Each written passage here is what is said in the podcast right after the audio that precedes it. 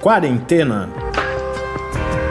Resumo diário de notícias, pesquisas e as principais orientações sobre a Covid-19.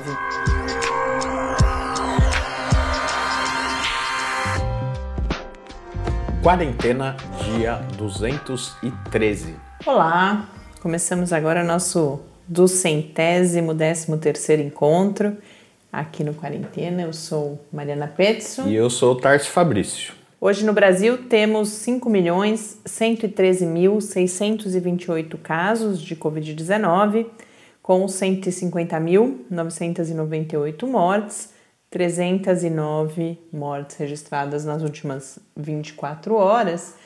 Eu, um dado que me chamou a atenção em um texto produzido pelo El País, no marco das 150 mil mortes aqui no Brasil, eles colocam que um terço dessas mortes, 50 mil, portanto, ou cerca de 50 mil, aconteceram nos dois últimos meses, que são justamente esse período em que a gente vai observando e principalmente ouvindo falar-se muito em um pretenso controle da pandemia. De fato, nós temos a redução da velocidade, ao menos é o que os números mostram, mas isso concretiza algo que falou-se muito de que essa redução, essa queda lenta no número de casos e essa manutenção desses patamares bastante altos faz com que é, esse, enquanto você está desacelerando, é, esse é um período tão longo e com números tão altos que nós temos então de 150 mil mortes, 50 mil apenas nesse curto período e no período em que a gente já a sensação e mostra essa essa dissonância, né? Porque nesse mesmo período em que vai crescendo essa percepção de que ah, estamos num, num, período mais tranquilo, estamos nos aproximando de alguma normalidade, vamos para a rua, reabrimos restaurantes, coisas desse tipo, a gente tem um terço desse total de mortes, que quando a gente olha para esse total, ele é impactante, e aí se a gente pensar que um terço aconteceu já conosco nesse clima mais relaxado, é um dado que, que, que é bastante significativo. E uh, essa mesma matéria vai registrar, por exemplo, que apenas 16% das pessoas, da população no Brasil, ainda segue rigorosamente isolada, é o nosso caso aqui. A gente sabe que a gente tem muitos ouvintes, mas a gente tem cada vez mais recebido também relatos de pessoas que já começam a retomar algumas atividades, algumas já uh, várias, inclusive. Então, 16% é um número que a gente percebe relativamente baixo de, de isolamento.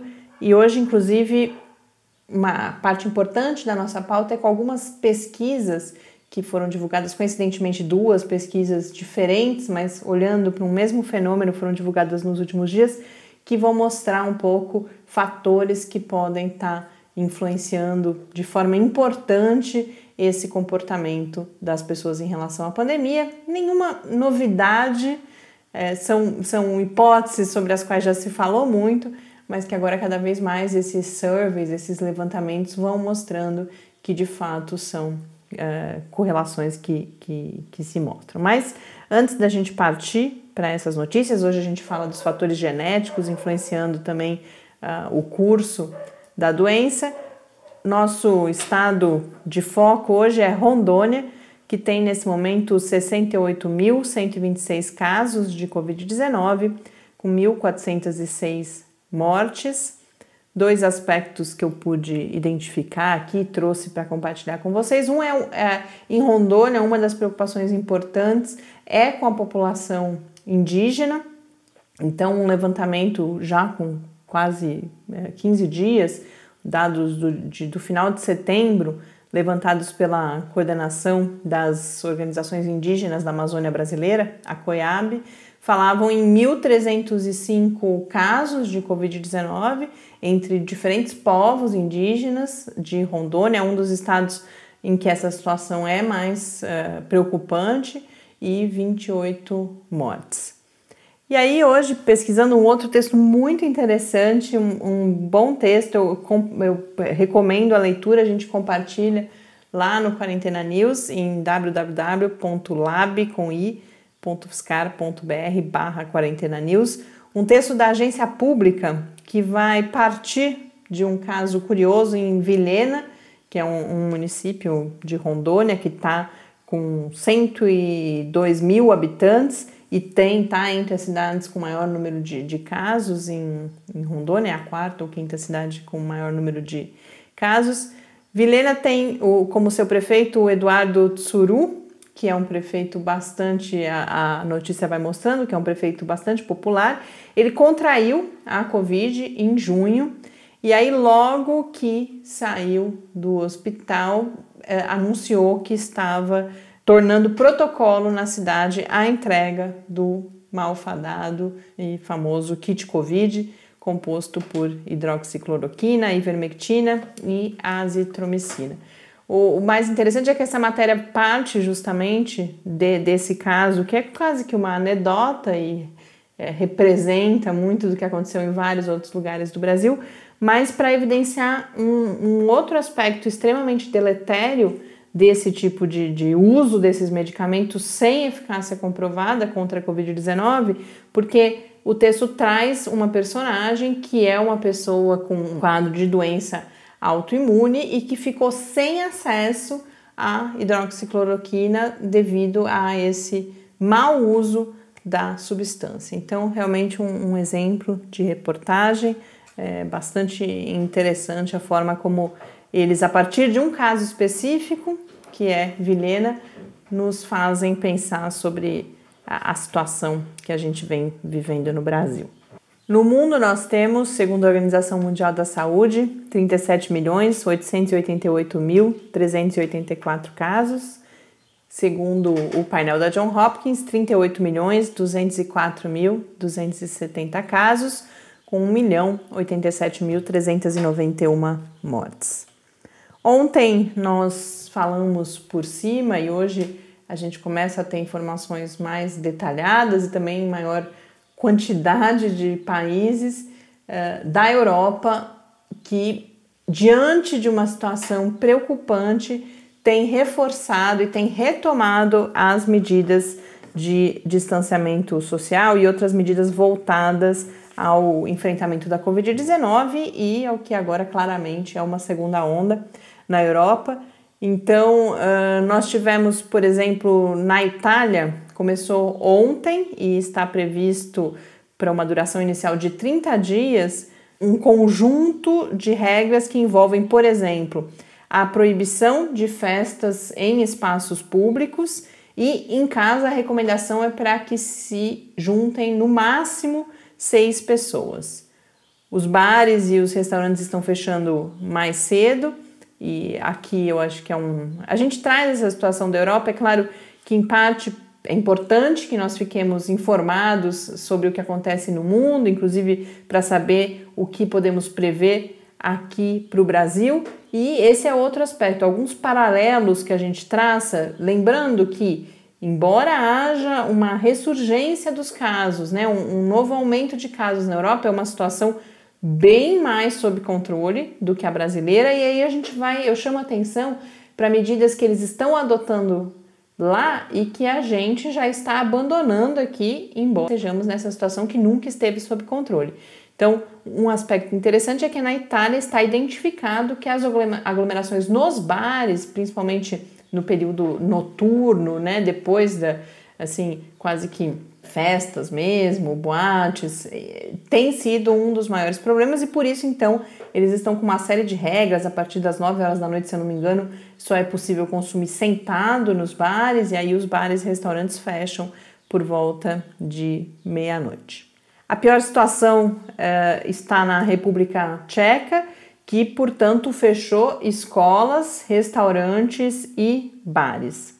Na Bélgica, a gente tem mais um exemplo dessa da restrição do número de pessoas, inclusive para as reuniões privadas. Então, na Bélgica, é, recomenda-se apenas, no máximo, quatro pessoas reunidas e um, eu não lembro qual dos países aqui que eu é, é anotei, talvez ainda apareça, há uma recomendação, ah, já sei, na, no Reino Unido, que tem todo um sistema de alertas que eu já vou comentar, e em um desses níveis de alerta já se fala para que não haja reunião entre pessoas que não residam na mesma casa. Que é o, é o caso, nesse momento, a gente tem lá a região de, de Liverpool, né, que está tá nesse nível de alerta que está tudo fechado, praticamente um lockdown mesmo, né? Tudo fechado, sem, sem reuniões, etc. É, eu chamo atenção para isso porque a gente veio falando nos últimos dias, ah, será que a gente já pode começar a encontrar alguns Quer amigos? Quer dizer, tudo fechado a partir de hoje, que passa a valer hoje essa, essa regra do, do, dos níveis na, no Reino Unido. E enquanto isso, enquanto a gente aqui já tem esse tipo de conversa, a gente vê que num país que, tudo bem, é um dos, do, das situações mais graves, é a do Reino Unido. Mas na comparação com o Brasil, é, é muito mais é, controlada. E já começa-se a ter essa necessidade de fechamento que disse que deveria ter sido antes. Inclusive, a gente já fala sobre isso.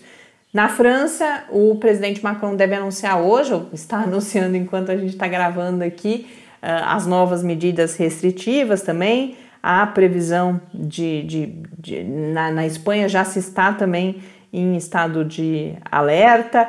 Holanda está com cafés e restaurantes fechados e também com essa recomendação de no máximo quatro pessoas uh, se reunindo. A Europa que teve na semana passada o maior número de novas infecções desde que a pandemia começou.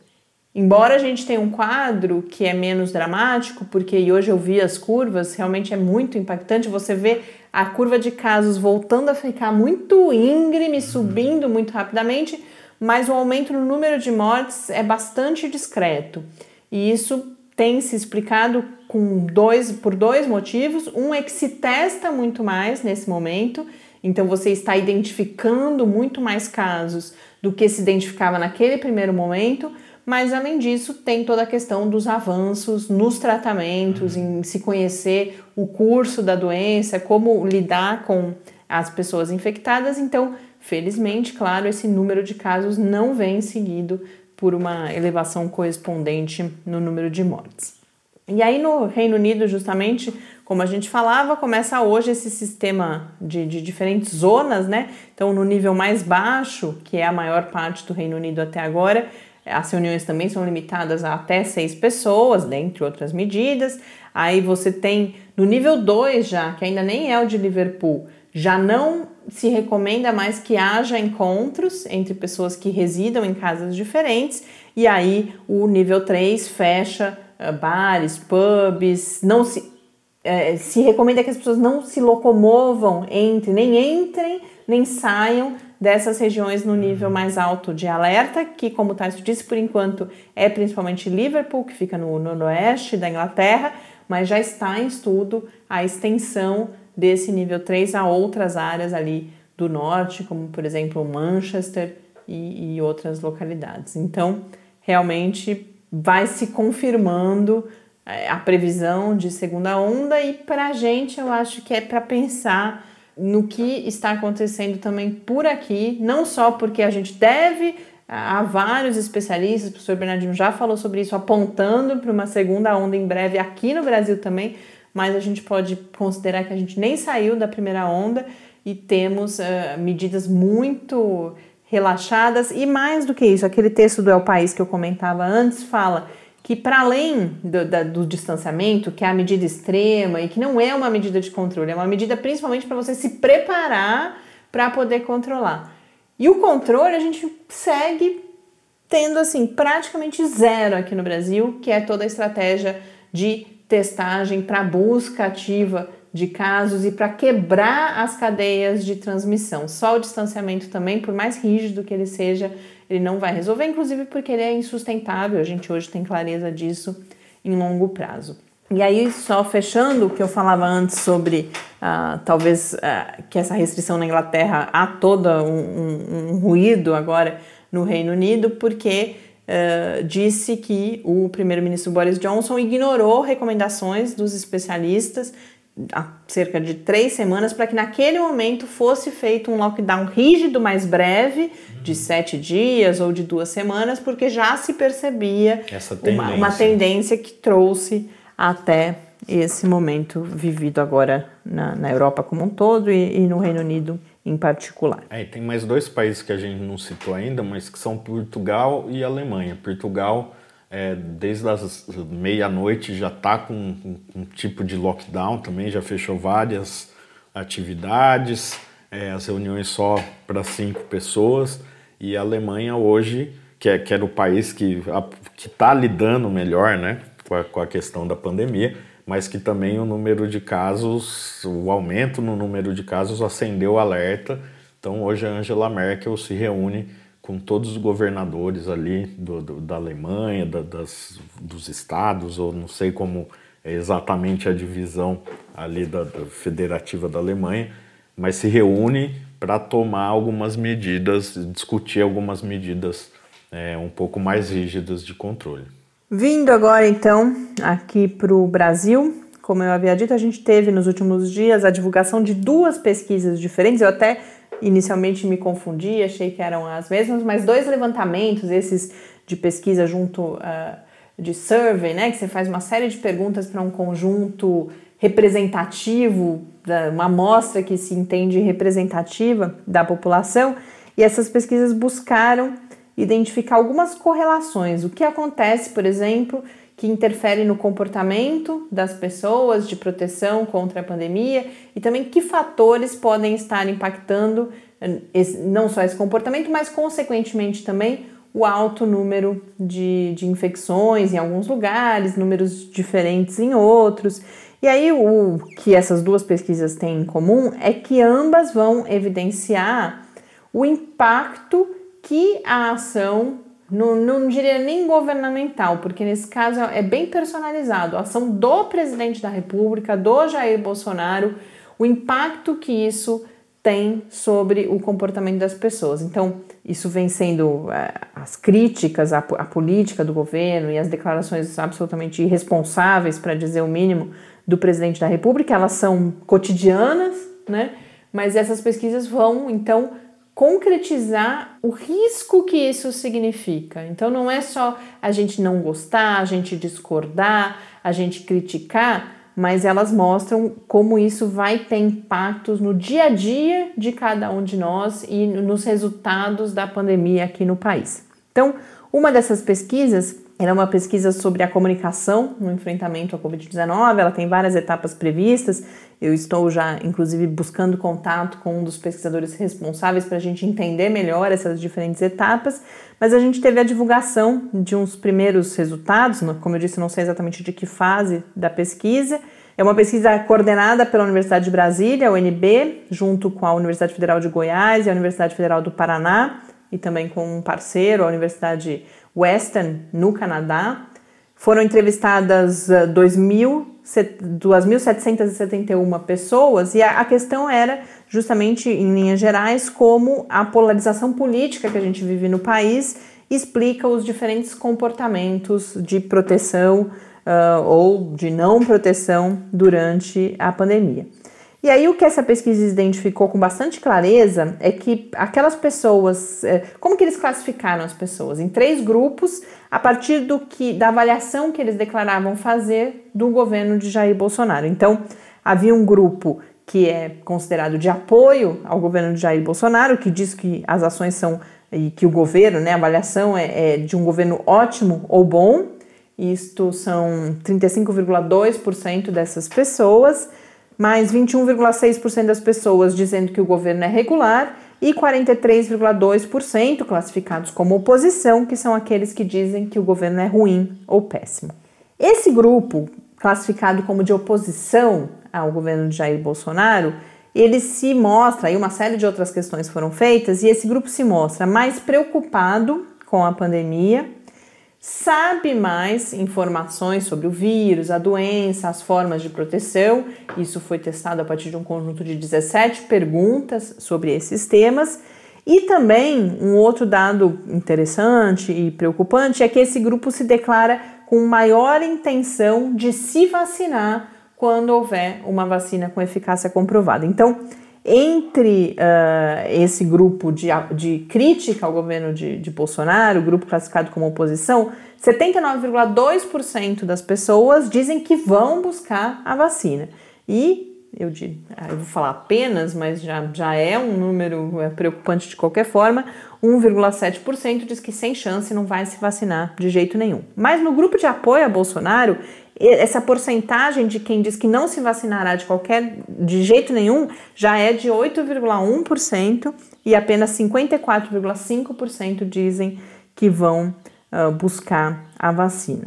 Em relação aos comportamentos, o que também é preocupante é que esse conjunto de apoio ao governo não se preocupa em não frequentar ambientes com aglomeração, evita usar máscara e sequer lava as mãos, tem abandonado ou nem adotou o hábito também de lavar as mãos. Então, eu acho que o principal, e a gente tem conversado muito isso e o Tarso, a gente já falou isso em público algumas vezes, a gente não é tanto a gente olhar para essas pessoas e, e categorizá-las como ignorantes, alguma coisa desse tipo, mas é a gente perceber o impacto que essa, esses pronunciamentos públicos, essa falta de políticas adequadas tem sobre pessoas que estão, inclusive, e essa questão do sabem menos, sabe mais, nos mostra, com acesso à informação prejudicado e por isso talvez também tão vulneráveis a esse comportamento tão é, irresponsável. Um uma última porcentagem muito assustadora é que apenas 33,9% do total, e agora a gente não está nem dividindo nos grupos, diz que está muito preocupado com a pandemia. É claro que essa porcentagem daí é mais alta em um grupo, mais baixa no outro, mas na média nós estamos apenas, para mim pelo menos é assustador, porque eu estou extremamente preocupada com a pandemia no mundo e muito especialmente aqui no Brasil. E aí quando a gente pensa que Antes a gente falou de só 16% da população isolada. Aqui nessa pesquisa a gente vê só 33,9% muito preocupada. Então não é só a sensação de que há um, um, uma, um, uma falsa normalidade, mas isso tudo vai concretizando que de fato a percepção das pessoas é de uma normalidade que, infelizmente, ainda não existe. E a outra pesquisa que foi divulgada é uma pesquisa da Universidade Federal do Rio de Janeiro, a UFRJ, também com um parceiro internacional, nesse caso o Instituto Francês de Pesquisa e Desenvolvimento. Foi uma, uma pesquisa de econometria, de, de, de buscar várias variáveis, comparar e tentar achar correlações. Lembrando que correlação não é causa, mas eles têm toda, e aí a gente vai buscar conversar com os responsáveis por essa pesquisa também, tem uma série de metodologia que quando você, de, de metodologias, de ferramentas metodológicas, que quando você compara todas essas variáveis, você vai aumentando a, a força daquela evidência de que existe um, uma relação, inclusive de causa, entre essas variáveis. E aí disse, eles testaram, como eu disse, várias, duas foram ganharam mais destaque nessa divulgação, duas ou três, é que duas estão bastante relacionadas, mas uh, a que acabou sendo um, divulgada com mais ênfase e que tem relação com a nossa conversa anterior, eles olharam para todos os municípios brasileiros, 5.570 municípios, e identificaram uma correlação clara entre a preferência eleitoral desses municípios, calculada a partir dos votos na última eleição uhum. para a presidência, e a expansão da Covid-19.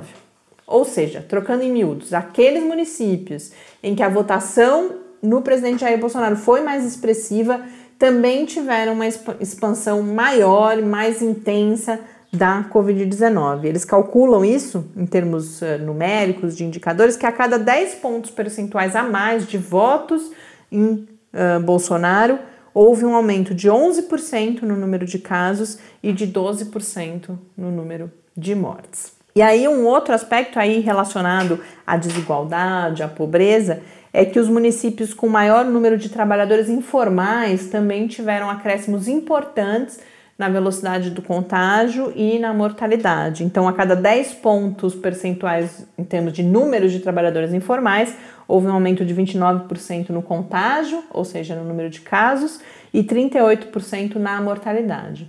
E isso por quê? porque esses são aqueles trabalhadores com uma situação é, mais vulneráveis, com a situação mais instável em termos de renda e que precisaram, portanto, primeiro que já são trabalhos que envolvem o contato com o público, por exemplo, o estar em trânsito. Então já são trabalhos de maior risco que não puderam ser interrompidos porque as pessoas precisavam daquilo para comer, né? Então eles acharam também essa correlação e eles mediram também pobreza a partir o, a forma que eles uh, usaram para calcular a pobreza foi a percentagem de pessoas recebendo auxílio emergencial e também encontraram mais uma correlação.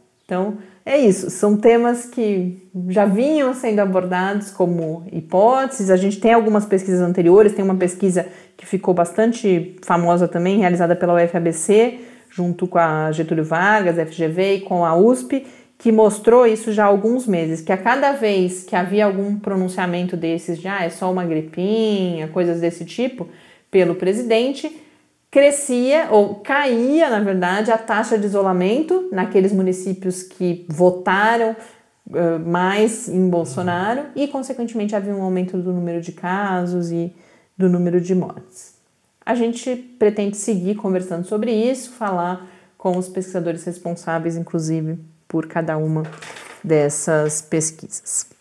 E para a gente encerrar esse episódio de hoje, um último tema que eu trago, uma, a partir de um texto na Science. Quando eu fui lá, eu falei, não, mas isso eu já sei, essa é aquela pesquisa que a gente já falou tal. E aí eu percebi e recomendo também bastante a leitura desse texto. Ele vai falar sobre o que a gente já sabe sobre fatores genéticos influenciando eh, como fator de risco para agravamento da Covid-19.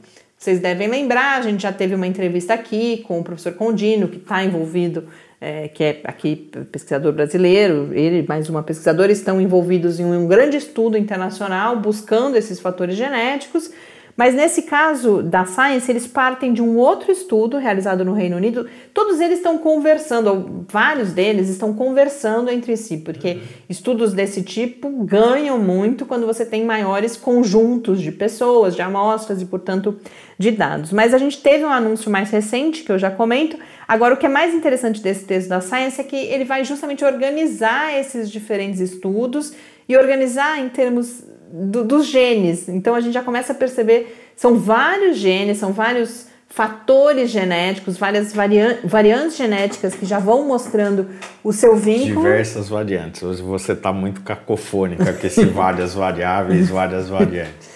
E, e, a gente vai percebendo que algumas dessas variantes, sem os várias, é, já, já vão, vários estudos vão, vários, vários diversos, tá difícil mesmo. Mas vamos lá, vamos, vamos ao que interessa, as notícias.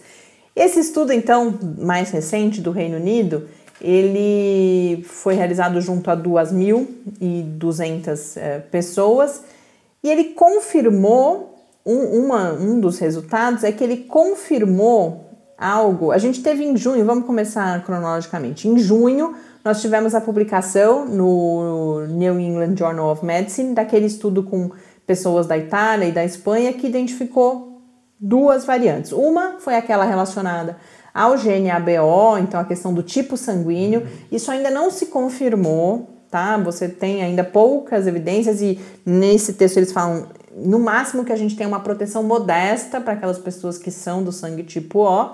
Mas o, o, a outra variante, que é um, um, pedaço do cromossomo 3, uma região com mais ou menos seis genes, que agora esse novo estudo do Reino Unido também aponta para essa região do cromossomo 3 como o fator genético até esse momento com maior impacto em termos de agravamento dos casos. Porque o que, que esses estudos fazem? Eles vão, eles fazem o chamado screening, né? Ou vão olhar vários marcadores genéticos nas pessoas e vão associar se essas são pessoas se elas se infectaram e se elas tiveram agravamento ou não. E aonde a gente encontra essa maior correlação para agravamento é nesse tal desse cromossomo 3, que é aquele mesmo da pesquisa, e essa ganhou bastante visibilidade, que é uma sequência aí que a gente herdou dos neandertais por cruzamentos interespecíficos aí há muitos milhares de anos. Esses são é uma variante que é muito presente na população do sul da Ásia, 50% dessa população tem, 16%, 16 entre europeus. Nesse texto não, isso não estava especificado, mas eu lembro que a época eu vi que na, na região aqui né, das Américas e particularmente da América Latina é, é, é bem mais rara essa variante, porque ela é rara, inclusive, entre as populações de é, ascendência africana. Mas não foi. Uh, uh, só um último comentário sobre esse cromossomo 3 é que ainda não se conhece qual é a influência desses diferentes genes. Então a pesquisa segue nesse sentido. Você tem aí, por exemplo, genes relacionados a chamadas citocinas, então todo aquele processo inflamatório, mas você também tem genes que podem estar envolvidos com a os mecanismos de entrada do vírus na célula humana, então isso ainda não se sabe exatamente qual é o mecanismo envolvido. Uma outra correlação que eles identificaram, e essa eu lembro que a gente falou bastante aqui, porque esse foi o estudo anterior, um, uma variante genética associada à, à, à ação do interferon, ou, que é aquela é uma proteína importante relacionada à proteção, à resposta imune, e esses achados vão aumentando, de certa forma, a expectativa ou o otimismo em relação ao tratamento com interferons. E esse é um aspecto que eu queria destacar. O que esses estudos genéticos uh, vão criando, principalmente de possibilidade, e a gente já vai falar um pouco mais sobre isso, é de você buscar essa, essas questões genéticas, essas variantes genéticas, elas podem se tornar alvos para fármacos, inclusive para reposicionamento de fármacos que já existem. Então, por exemplo, outros dois genes que uh, já foram identificados como fatores de risco, porque envolvidos na resposta inflamatória, que são o DPP9, relacionado à expressão de uma enzima importante em quadros de doenças respiratórias, e o outro TYK2, que expressa uma proteína sinalizadora também envolvida no processo inflamatório. Para esses dois uh, genes, há drogas já em uso que poderiam ser investigadas por reposicionamento. Então, você tem inibidores do DPP9 para o tratamento de diabetes e o baricitinib, que bloqueia o TYK e que é um remédio usado no tratamento da artrite. Já há estudos clínicos em fase bastante inicial no que diz respeito a esse segundo fármaco, e aí um dos especialistas entrevistados nesse texto diz que esses novos resultados devem incrementar, devem aumentar o investimento feito nesses estudos, porque aí parece haver um caminho promissor. E aí tem duas outras hipóteses, né? Tem um, que chama FOXP4, relacionado ao câncer de pulmão, um outro envolvido em que já se conhecia um, um papel dele no que diz respeito a efeitos da gripe comum. Então, essas pesquisas todas seguem, seguem os estudos clínicos com os fármacos, e aí, do, do, dois últimos comentários que aparecem nesse texto. Um é justamente o que eu colocava antes. Não é esse conhecimento, ele não vai resolver, não vai nos tirar da pandemia mas é porque esses fatores genéticos, na comparação com os outros fatores já conhecidos, que são a idade, as comorbidades, eles têm um impacto muito menor. Mas eles ajudam a compreender os mecanismos de ação, uh, uh, o que acontece, os processos por trás da doença e do seu agravamento, e isso, por sua vez, nos ajuda a uh, melhorar o tratamento. E um último aspecto importante para a gente, aí eu tenho alguns outros textos separados que eu trago em um outro momento, é uma questão do viés envolvido nas pesquisas por elas serem realizadas uh, em países com mais recursos, com numa situação econômica uh, melhor. Por quê? Porque a gente viu alguns genes eles estão presentes mais em algumas populações, em alguns grupos étnicos, inclusive, do que em outros. E quando você não realiza essas pesquisas aqui, por exemplo, você pode estar deixando de fora, e certamente está, variantes genéticas que são mais comuns aqui entre nós. A gente já falou sobre isso por conta de, um, de, uma, de, um, de uma outra discussão genética também, mas a gente e está nos planos então, e é bom que a gente tenha aqui no Brasil também pesquisadores, por isso que é, é mais um motivo pelo qual é importante a gente ter uh, os pesquisadores brasileiros envolvidos nesses estudos internacionais, inclusive, porque o fato de ser testado conosco, das análises serem realizadas com a população brasileira, com a população da América Latina, vai dar resultados que permitem que a gente também seja beneficiado quando houver, por exemplo, avanços no tratamento, no desenvolvimento de fármacos, e a gente já viu aqui, inclusive, as vacinas podem uh, ser mais ou menos adequadas a, a determinadas populações por questões genéticas. Com isso, a gente encerra mais um episódio. Convido-os a escreverem para a gente, mandar um, mais um abraço para o Henrique, ele voltou a escrever hoje, ficou falando que apreciou a, a discussão que a gente fez aqui, que ele contribuiu para a gente trazer algumas reflexões. E vocês também podem escrever para a gente no podcast quarentena@gmail.com ou no Twitter em QuarentenaCast. Grande abraço, até amanhã. Até amanhã. Quarentena é uma realização do Laboratório Aberto de Interatividade para a Disseminação do Conhecimento Científico e Tecnológico, o LAB da UFSCar, e do Centro de Desenvolvimento de Materiais Funcionais, CDMF. E conta com o apoio da Fundação de Amparo à Pesquisa do Estado de São Paulo. Pauta, produção e apresentação: Mariana Pezzo e Tárcio Fabrício.